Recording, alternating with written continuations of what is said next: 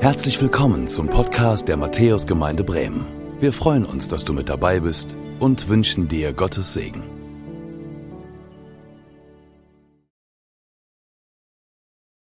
Hi, schön, dass du da bist. Schön, dass ihr da seid hier im Saal. Sturm, so ein bisschen fühlt man sich gerade vielleicht so. Sturm, so ein bisschen geht der Corona-Sturm gerade so ein bisschen durch unseren Alltag und wirbelt ziemlich viel umher. Und jetzt blicke ich in den Raum und ihr könnt es nicht sehen und es sind deutlich weniger Leute. Aber wisst ihr was, das macht mich nicht traurig. Denn jeder einzelne von euch, ich freue mich, dass ihr da seid. Ich freue mich, dass wir trotzdem Gottesdienst feiern. Wenn du heute was mitnimmst, wenn du heute hier Gottes Gegenwart erfährst und er in deinem Leben etwas verändert, dann, dann war es gut, dass du hier warst und vielleicht auch nur du hier warst. Und von daher, ich freue mich, dass wir so zusammenkommen können.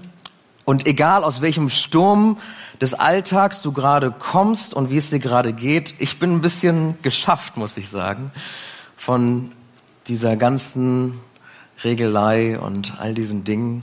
Aber ich freue mich, dass ich hier sein kann. Und ich freue mich, dass du da bist.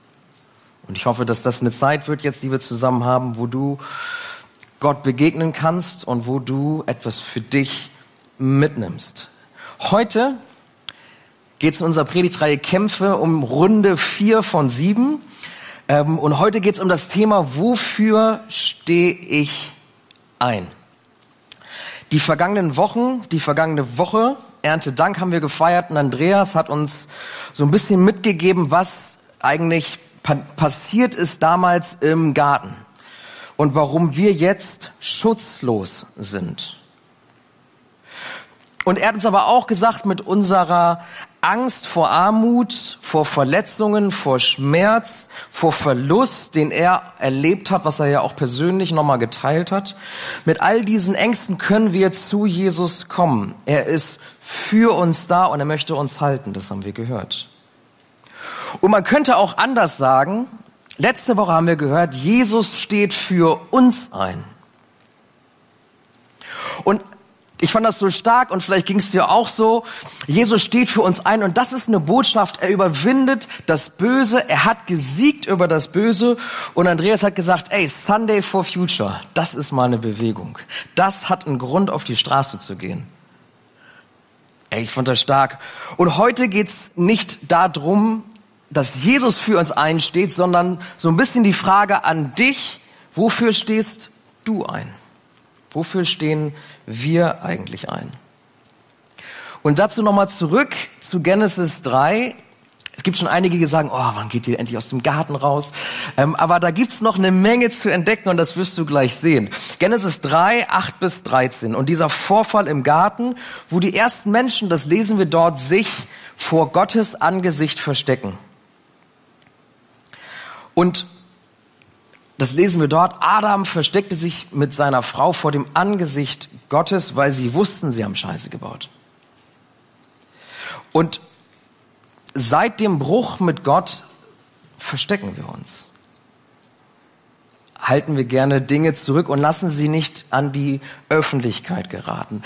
Aber da passiert noch mehr. Nicht nur verstecken sich Adam und Eva, sondern Gott konfrontiert Adam und danach auch Eva und sagt und fragt sie, hast du gegessen von dem Baum, von dem ich dir gebot, du solltest nicht davon essen? Das fragt er Adam in Vers 11 und darauf tut Adam das, was wir seitdem alle tun. Er findet eine Entschuldigung. Da sprach nämlich Adam, das lesen wir in Vers 12, ja, die Frau, die du mir zugesellt hast, die ist schuld und nicht nur die Frau, sondern du bist schuld, weil du hast mir ja die Frau gegeben.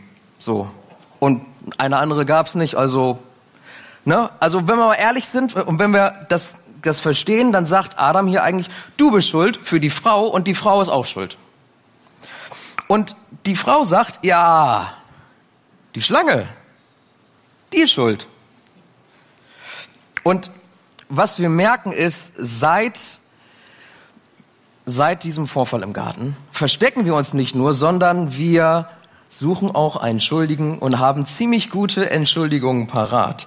Deshalb habe ich heute drei Punkte für euch mitgebracht, die ich euch näher bringen möchte. Und zwar erstens, warum verstecken wir uns eigentlich? Und dazu hat Andreas letzte Woche schon ein paar Worte gesagt. Zweitens, ähm, wie entschuldigen wir uns eigentlich? Und mit Entschuldigung meine ich nicht nur, es tut mir leid, sondern wie werden wir eigentlich schuldlos? Und das Dritte, wie befreit uns eigentlich die Wahrheit? Und dazu möchte ich euch lesen aus Johannes 3, die Verse 16 bis 21. Und ich möchte euch einladen, dazu aufzustehen. Johannes 3, 16 bis 21. Denn so sehr hat Gott die Welt geliebt, dass er seinen einzig geborenen Sohn gab, damit alle, die an ihn glauben, nicht verloren gehen, sondern das ewige Leben haben. Denn Gott hat seinen Sohn nicht in die Welt gesandt, um die Welt zu richten, sondern damit die Welt durch ihn gerettet wird. Wer an ihn glaubt, der wird nicht gerichtet. Wer aber nicht glaubt, der ist schon gerichtet, weil er nicht an den Namen des einzig geborenen Sohnes Gottes geglaubt hat. Das ist aber das Gericht, dass das Licht in die Welt gekommen ist und die Menschen liebten die Finsternis mehr als das Licht, denn ihre Taten waren böse. Wer Böses tut, der hasst das Licht und kommt nicht zum Licht, damit seine Taten nicht gestraft werden. Wer aber die Wahrheit tut, der kommt zum Licht, damit seine Taten sichtbar werden, weil sie in Gott getan sind. Ich bete, Herr, ich bitte dich, dass du in diesem Gottesdienst uns dieses Wort aufschließt. Heiliger Geist, öffne unsere Ohren und Herzen für das, was du zu uns sprechen möchtest. Was es bedeutet, wenn wir Schuld bekennen, wenn wir ins Licht treten und wenn die Wahrheiten, die manchmal extrem schmerzhaft sind, wenn sie zutage kommen und wie sie uns frei machen können, wie, wie, das, wie das Einstehen für das, was wahr ist und das Einstehen für das, was wir verbockt haben, uns frei machen kann. Zeig uns das heute, gebrauch mich dazu und verherrliche du dich selbst in diesem Gottesdienst, in dem wir dich ins Zentrum stellen möchten, Jesus. Amen. Setzt euch gerne wieder.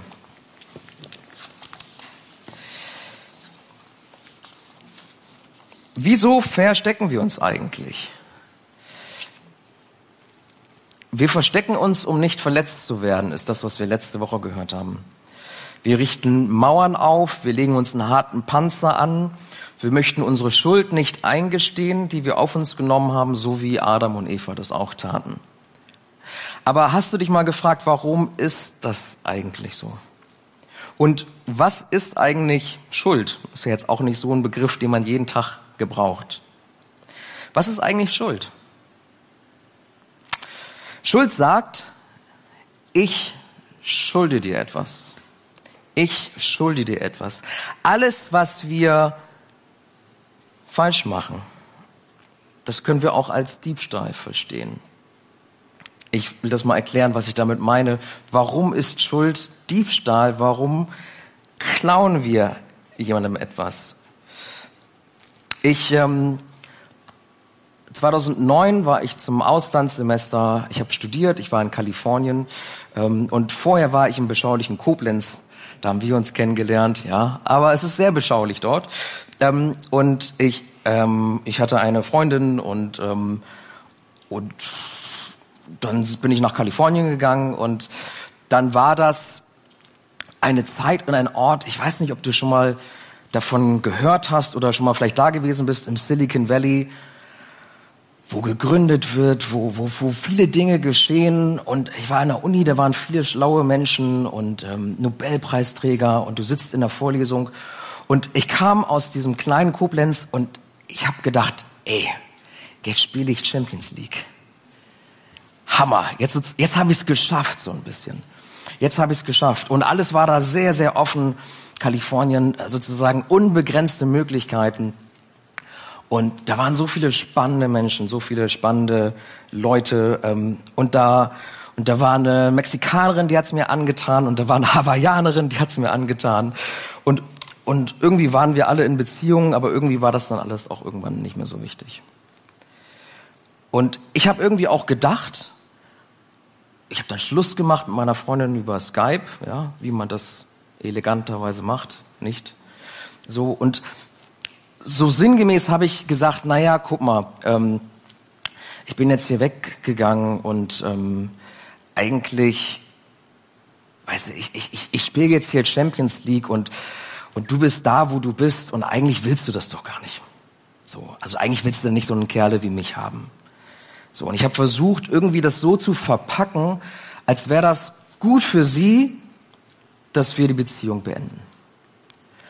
Und zu dem Zeitpunkt war schon längst was gelaufen mit den anderen. Und ähm, ich habe aber gedacht, weißt du, ich bin jetzt, das steht mir jetzt zu, das habe ich mir erarbeitet. Ich habe lange gespart, 3000 Euro für einen Studenten, da sparst du ein paar Jahre. Ich habe mir das erarbeitet, ich bin dahin geflogen, die Welt steht mir offen und ich habe mir das geholt und das habe ich mir verdient. Das ist so. Das habe ich mir verdient, das habe ich mir erarbeitet. Und dann habe ich gemerkt, als ich wieder zurückgekommen bin, als ich wieder in den beschaulichen Alltag gekommen bin, als dieses Auslandssemester slash Urlaub, wie auch immer, das ist ja auch immer eine besondere Situation. Als das vorbei war, habe ich gemerkt, das habe ich gar nicht verdient. Und sie hat nicht verdient, dass ich mich so verhalte. Und ich habe gemerkt, dass das, was ich gedacht habe, was ich gewinne, die Freiheit, die ich gewonnen habe, ausgekostet habe, wo ich dachte, die Freiheit steht mir zu, dass ich im selben Moment ihr etwas geklaut habe, ihr etwas genommen habe. Ihr die Selbstsicherheit genommen habe, ein Selbst, das Selbstwertgefühl genommen habe, ich sie abgelehnt habe und auf diese Art und Weise ihr signalisiert habe, du warst halt nicht gut genug. Ihr auf diese Art und Weise auch gezeigt habe, ähm, vorher hatte sie immer gesagt, ach, das, was ich will, das kriege ich auch. Und in, mit dieser Motivation war sie durchs Leben gegangen und ich habe ihr gezeigt, nee, das, was du willst, das kriegst du halt manchmal nicht. Manchmal kommt es anders.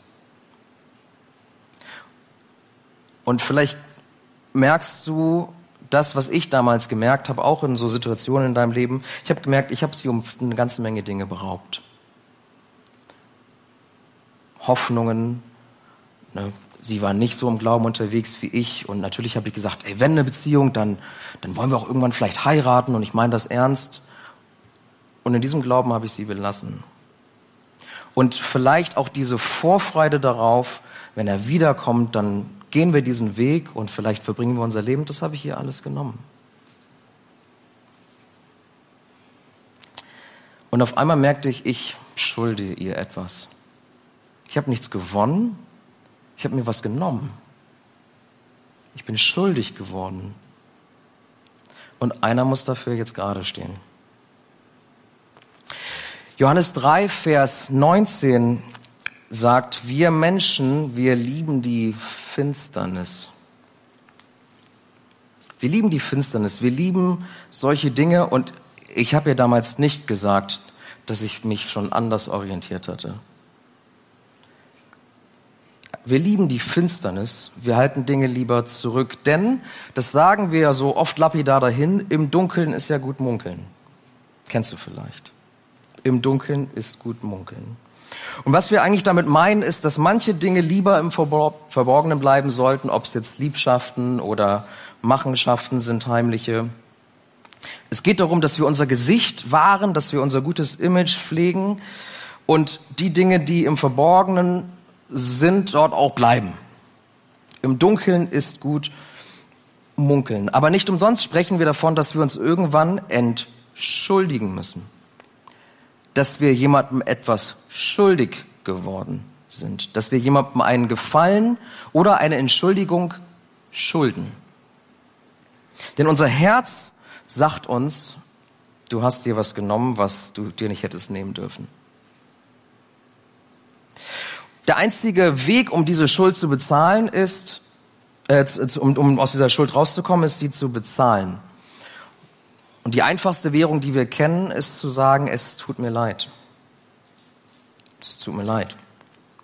Aber häufig motiviert uns diese Schuld dazu, es auf andere Art und Weise wieder gut machen zu wollen. Wir versuchen das, was fehlt, irgendwie zu ersetzen.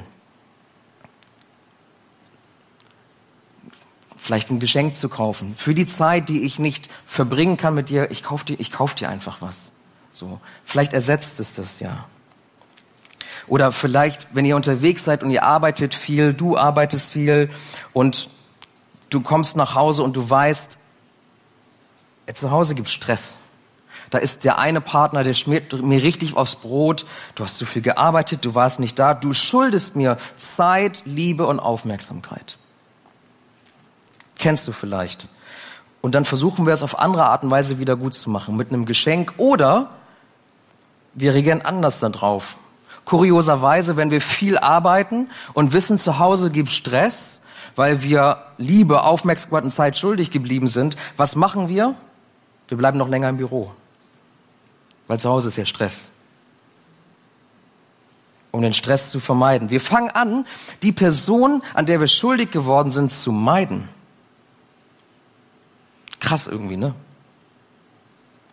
Wir gehen der Person aus dem Weg, wir machen uns rar.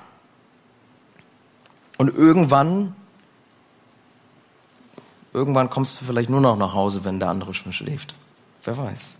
Irgendwann gibt es schon gar nichts mehr zu besprechen. Irgendwann muss man das Thema Zeit, Aufmerksamkeit und Liebe gar nicht mehr thematisieren, weil sie nicht mehr da ist. Denn im Dunkeln ist gut munkeln, kommt mit einem fetten Aber. Mit einem fetten Aber. Denn was wir wissen ist, Dunkelheit, Finsternis, sie trennt. Sie trennt. Andere dürfen nicht das sehen, was in uns vorgeht die Dinge, die wir tun und denken, die böse sind, nicht sehen. Deswegen verstellen wir uns, wir verbergen es. Aber wenn wir uns voneinander verbergen, wenn wir diese Dinge zurückhalten oder versuchen, das mit Geschenken irgendwie auszugleichen oder vielleicht gar nicht mehr nach Hause kommen, dann ist Gemeinschaft nicht mehr möglich. Und wir haben das gemerkt, bei Adam und Eva war das auch so. Wisst ihr, vorher sagt Adam noch über Eva, endlich jemand wie ich. Mein perfektes Gegenüber. Wir gehören zusammen, sagt Adam. Und jetzt sagt er, was hast du mir da geschickt? Er distanziert sich von ihr. Er geht auf Distanz. Und wir merken, da ist ein Bruch zwischen Adam und Eva. Und ein Bruch zwischen ihnen und Gott auch. Finsternis trennt. Finsternis trennt. Wie können wir rauskommen aus der Finsternis ins Licht und wie können wir uns richtig entschuldigen? Denn Schuld anzuerkennen, sagen wir mal ehrlich, das fällt uns ziemlich schwer. Schuld klein zu reden dagegen nicht so sehr. Als Kinder fängt das ja schon an, ne? Kommst raus an den Sandkasten, einer heult. Ja, Cedric hat mir den Bagger geklaut. So. Deswegen musste er Sand essen. Ja. Also er, er ist selber schuld. Damit fängt es ja schon an. Also Entschuldigungen haben wir als Kinder schon parat und unsere Entschuldigungen wachsen mit mit uns, ja. Und irgendwann ist es dann, ich habe die Kinder angeschrien, weil ich so einen langen Tag auf der Arbeit hatte. Also, dass ich sie angeschrien habe, war okay, weil die Arbeit ist ja schuld.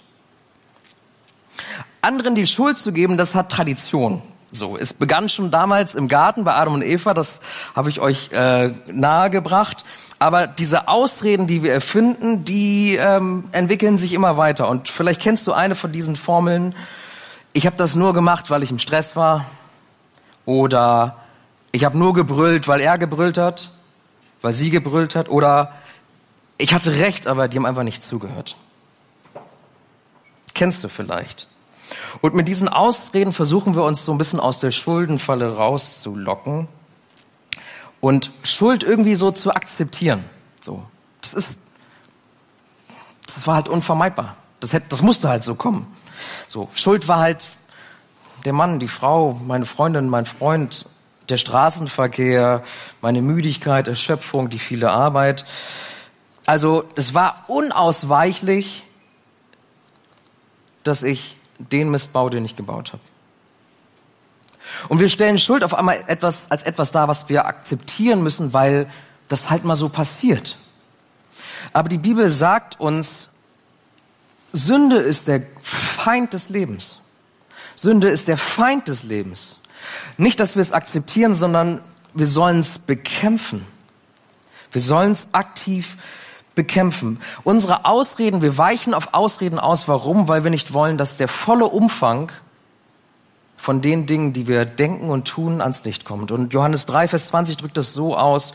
Wer Böses tut, der hasst das Licht und kommt nicht zu dem Licht, damit seine Werke nicht aufgedeckt werden. Wir entschuldigen uns lieber. Aber weißt du, Situationen führen nicht dazu, dass wir schuldig werden, sondern wir entscheiden uns für die Dinge, die wir tun. Wir haben immer die Wahl. Wenn du Stress auf der Arbeit hast, dann suchst du dir aus, wenn du nach Hause kommst und aggressiv reagierst auf einen Gefallen, um den, du dich, um den dich gebeten wurde. Und das passiert mir allzu oft. Und der Verkehr auf der B75 mag total heftig sein, aber du entscheidest dich, die ganze Fahrt über zu fluchen und alle Welt anzubrüllen, bis du am Arbeitsplatz bist. Das ist deine Entscheidung. Umstände zwingen uns nicht zur Sünde, sie bringen sie nur an die Oberfläche. Wir haben immer die Wahl. Wir haben immer die Wahl. Und das, was ich eben sagte, wir haben nicht nur die Wahl, sondern wir sind berufen, Sünde zu bekämpfen. Und Andreas hat das an einem der letzten Sonntage, hat er Epheser 6 nochmal rausgeholt und uns aufgerufen, diesen Kampf anzunehmen. Vielleicht erinnerst du dich.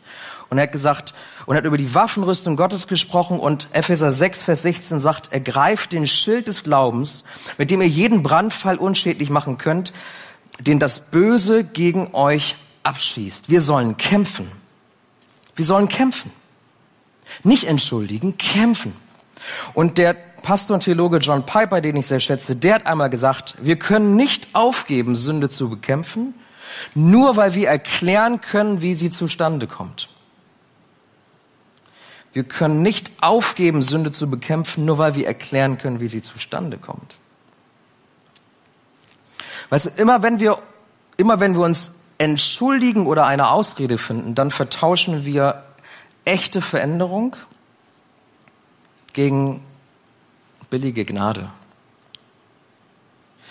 Und auf einmal finden wir uns, und das haben wir dort eben gelesen, finden wir uns im Dunkeln wieder, obwohl wir behaupten, im Licht zu wandeln. Ich habe es doch bekannt. Ich habe es doch bekannt. Ich habe doch gesagt, dass es falsch war. Aber das ist zu billig. Schuld zu bekennen ist Teil der Lösung, ja. Zu sagen, ich, ich gebe es zu. Das ist der erste Schritt der Lösung. Ich gebe es zu. Aber als Christen haben wir oft gelernt, nicht nur, dass wir uns rausreden und gute Ausreden finden, sondern auch Vergebung zu leichtfertig in Anspruch zu nehmen. 1. Johannes 1, Vers 9 ist vielleicht so ein Lieblingsvers, ist auch ein toller Vers, den wir gerne in Anspruch nehmen, aber manchmal nur oberflächlich. Und da heißt es, doch wenn wir unsere Sünden bekennen, erweist Gott sich als treu und gerecht. Er vergibt uns unsere Sünden und reinigt uns von allem Unrecht, das wir begangen haben. Hey, und das ist klasse. Das ist mehr als nur klasse. Das ist lebensrettend für uns. Wenn wir unsere Sünden bekennen, dann vergibt Gott immer wieder. Treu und gerecht vergibt er uns. Und er reinigt uns von den Dingen, die wir begangen haben. Das ist so. Aber es klingt schon fast zu gut, um wahr zu sein.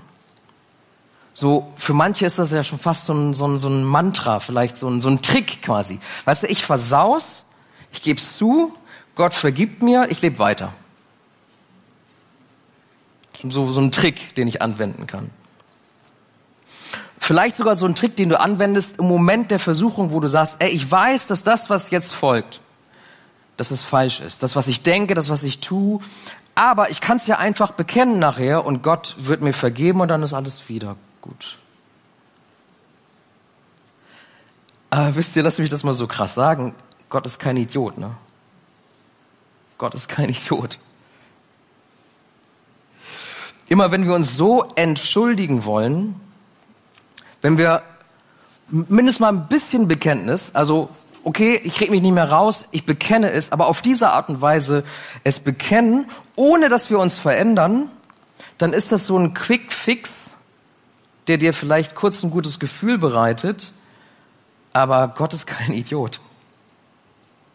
Und du wirst dich nicht verändern dadurch. Stell dir vor, deine Freundin, dein Freund beklaut dich, jede Woche fehlen 20 Euro. Und dann hörst du, wie deine Freundin, dein Freund vor anderen sagt, ey, und der, der Idiot, ne, der merkt gar nicht, dass dem immer 20 Euro fehlen. So. Ähm, und ja, jetzt hat er es gemerkt, aber naja. Äh, und du merkst, er spricht oder sie spricht negativ über dich. Und dann kommt die Person, stell dir vor, diese Person käme jede Woche zu dir an und würde sagen, ey, übrigens, ich habe mir 20 Euro genommen, tut mir total leid. Ähm, sorry, ne? Und nächste Woche fehlen wieder 20 Euro. Und nächste Woche hörst du die Person widersprechen. total dumm, ne?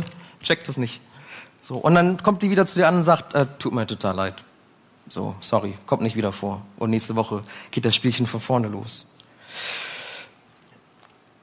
Du würdest dir denken, für wie dumm hält er mich eigentlich? Für wie dumm hält sie mich eigentlich?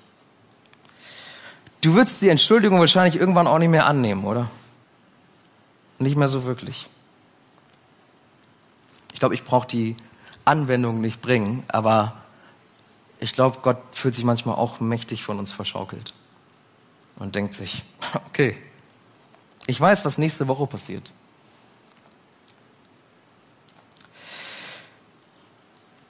Wir versuchen uns rauszureden.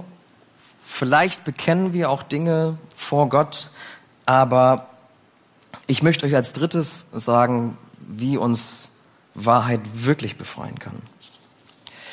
Vor zwei Wochen habe ich euch gesagt, dass wir ein Herzproblem haben. Vielleicht erinnert ihr euch noch. Dass wir Gott bitten um ein anderes Herz.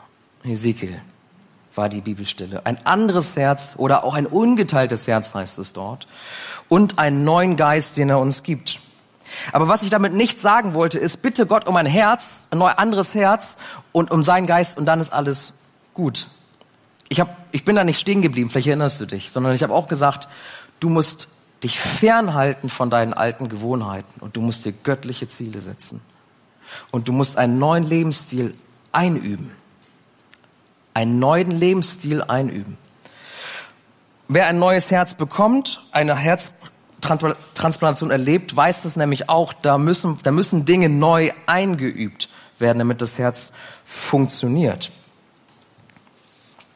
Und so ist es auch mit dem, wie wir uns entschuldigen. Wir müssen das einüben.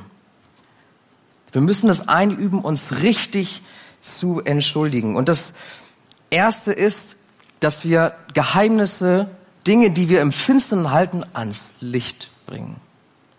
Dass wir ehrlich werden. Dass wir sagen, und es auch hier leben in der Gemeinde, ist okay, wenn du nicht okay bist. Ist okay, wenn du nicht okay bist. Ist okay, wenn du mal daneben greifst. Geheimnisse, Dinge, die wir zurückhalten, Sünde, Schuld vergangenster Jahre, Jahrzehnte, verlieren in ihre Kraft, wenn sie ans Licht kommen. Und wenn wir weiterlesen in Johannes 3, Vers 21, dann steht dort, diese Einladung, dass wir ans Licht kommen und dass wir die Wahrheit tun sollen. Und dass dann offenbar wird, dass unsere Werke in Gott getan sind. Und dieses Wahrheit tun, das war eine Redewendung im, im, Jüdischen, die häufiger gebraucht wurde. Und was die Juden damals damit sagen wollten, ist, denke das nicht nur, so wie die Griechen das gerne taten, tu es auch. Tue Wahrheit.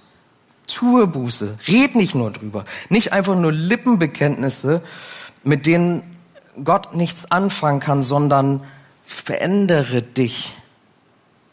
Lass dich verändern viel mehr.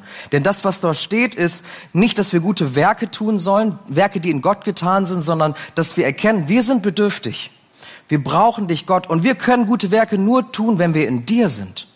Wenn wir in dir sind. Es geht nicht um Lippenbekenntnisse, sondern um echte Veränderung, die nur Gott möglich machen kann. Dinge, die nur möglich sind, wenn wir in einer Beziehung mit ihm stehen. Wie entschuldigen wir uns richtig? Wie kann uns die Wahrheit, die schmerzhaft und manchmal auch ziemlich schmutzig sein kann, wie kann sie uns befreien? Wie ist echte Veränderung möglich? Und ich habe euch zum Schluss einen Vers mitgebracht. Der steht in Jakobus 5, Vers 16 und der bietet, finde ich, eine echte Hilfestellung. Denn da steht, bekennt einander eure Sünden und betet füreinander, damit ihr geheilt werdet. Jakobus ermutigt uns, dass wir Dinge offenlegen, dass wir einander Schuld bekennen. Und ich wünsche mir, dass wir hier ein Ort sind, wo wir einander Schuld bekennen können, ohne verurteilt zu werden. Dass wir ein Ort sind, wo wir, wo ich zu dir kommen kann und sagen kann, ich habe Scheiße gebaut, können wir dafür beten? Können wir dafür beten? Denn Geheimnisse, Sünde verliert seine Kraft, wenn du sie bekennst, ans Licht bringst, in die Öffentlichkeit trägst und wo zwei zusammenkommen, tragen wir sie wortwörtlich ins Licht, denn Jesus ist da. Denn Jesus ist da.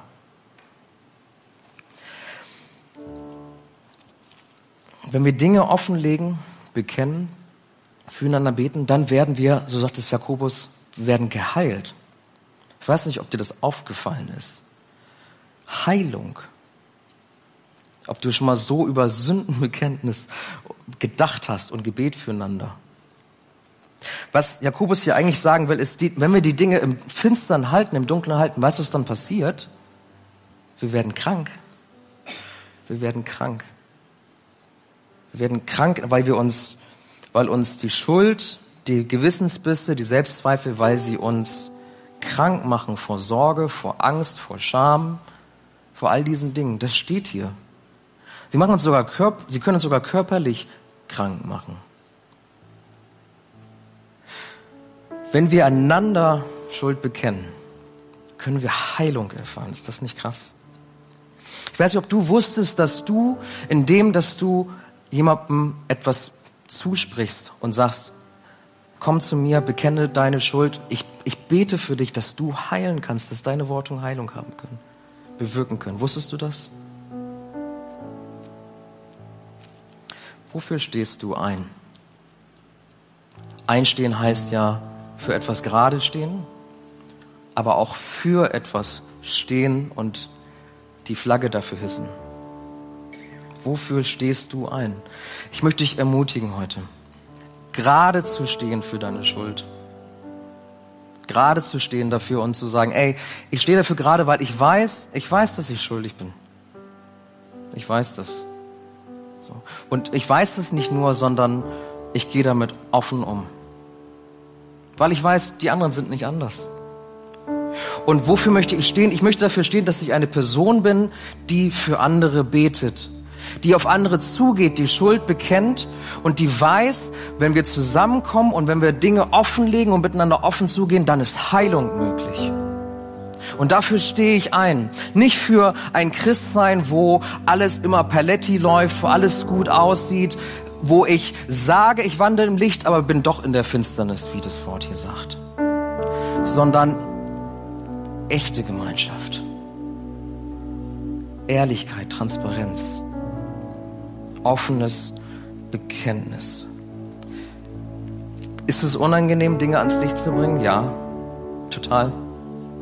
Kann demütigend sein, peinlich sein. Es kann kannst auch Leute verlieren dadurch, die sagen, mit dem will ich nichts mehr zu tun haben. Mit der will ich nichts mehr zu tun haben. Das kann passieren. Aber weißt du, Jesus ist ans Kreuz gegangen und er hat die ultimative Demütigung erfahren, um uns zu vergeben. Und es war noch nicht mal seine Schuld, die er getragen hat, sondern unsere Schuld, für die er die volle Verantwortung übernommen hat, für die er einsteht. Wofür stehst du ein? Wofür stehst du ein? Ich möchte dir Mut machen, rauszukommen aus dem Dunkeln mit deiner Schuld. Kein Mensch wird schlechte Gewohnheiten los, ohne sie mit anderen zu teilen. Frag mal bei Leben finden nach. Frag mal bei anonymen Alkoholikern nach. Frag mal bei irgendjemandem nach, der wirklich seine Gewohnheiten ändern möchte. Das passiert nicht im stillen Kämmerlein. Das passiert, wenn wir uns offenbaren und auch ein Stück weit verletzlich machen. Wenn wir ins Licht treten, raus und weißt du, wir treten nicht nur aus der Dunkelheit ins Licht, in das Licht, was Gott selbst ist, sondern wir treten auch in eine neue Zukunft hinein, wo wir frei sein können, die Gott für uns bereithält, wo wir frei sein können von Altlasten, frei sein können von alten Gewohnheiten. Das ist das, was er sich uns wünscht. Und weißt du, hier mag es schwierig sein und du, wenn du raustrittst in die Öffentlichkeit mit den Dingen, dann mag es den einen oder anderen geben, der den Kopf schüttelt oder das nicht versteht oder dich verurteilt. Aber lass mich zum Schluss dir Römer 8, Vers 1 zusprechen. Für die, die mit Jesus Christus verbunden sind, gibt es keine Verurteilung mehr. Keine Verurteilung mehr. Er verurteilt dich nicht. Und jemand, der mit Jesus geht, wird dich auch nicht verurteilen, weil er weiß, ich bin Sünder und mir ist Gnade widerfahren. Da ist Jesus, er hat die Schuld auf sich genommen für mich. Er tritt für mich ein. Und diese Gnade motiviert mich, andere in diese Gnade zu führen. Anderen zu verhelfen, zu erleben, dass sie heil werden können. Das ist echtes Christsein. Wenn du Verurteilung erlebst, dann frag dich, was für, frag vielleicht die Person, was sie nicht verstanden hat. Ich lade dich ein und ich möchte dich konkret einladen. Wir haben dort hinten ein Kreuz aufgebaut. Du hast Zettel auf deinem Stuhl. Wenn es etwas gibt, was du vielleicht bekennen möchtest als ersten Schritt, wo du sagst, keine Ausreden mehr. Ich möchte was bekennen, ich möchte es sagen, ich möchte es aufschreiben, ich möchte es Gott bringen und ich weiß, dass er mir vergibt, dann schreib es auf und leg es am Kreuz ab. Noch viel besser ist es, wenn du dir jemanden nimmst, da werden aber auch Beter sein, die stehen genau dafür da und du sagst, ich möchte es einer Person bekennen, ich möchte raus aus dem Dunkeln. Ich möchte raus aus dem Dunkeln. Ich möchte Freiheit erleben, ich möchte Altlast loswerden, dann sind da Leute, die gerne für dich beten, wo du Schuld bekennen kannst, wo du Vergebung erfährst und wo wir Heilung erleben dürfen. Wir werden gleich eine Zeit haben, eine Reaktionszeit haben, wo du einfach spielst. Ne? Ich danke dir für deinen Dienst. Und du dir diese Zeit nehmen kannst und das tun kannst, wozu Gott dich gerade vielleicht bewegt. Herzliche Einladung dazu. Amen.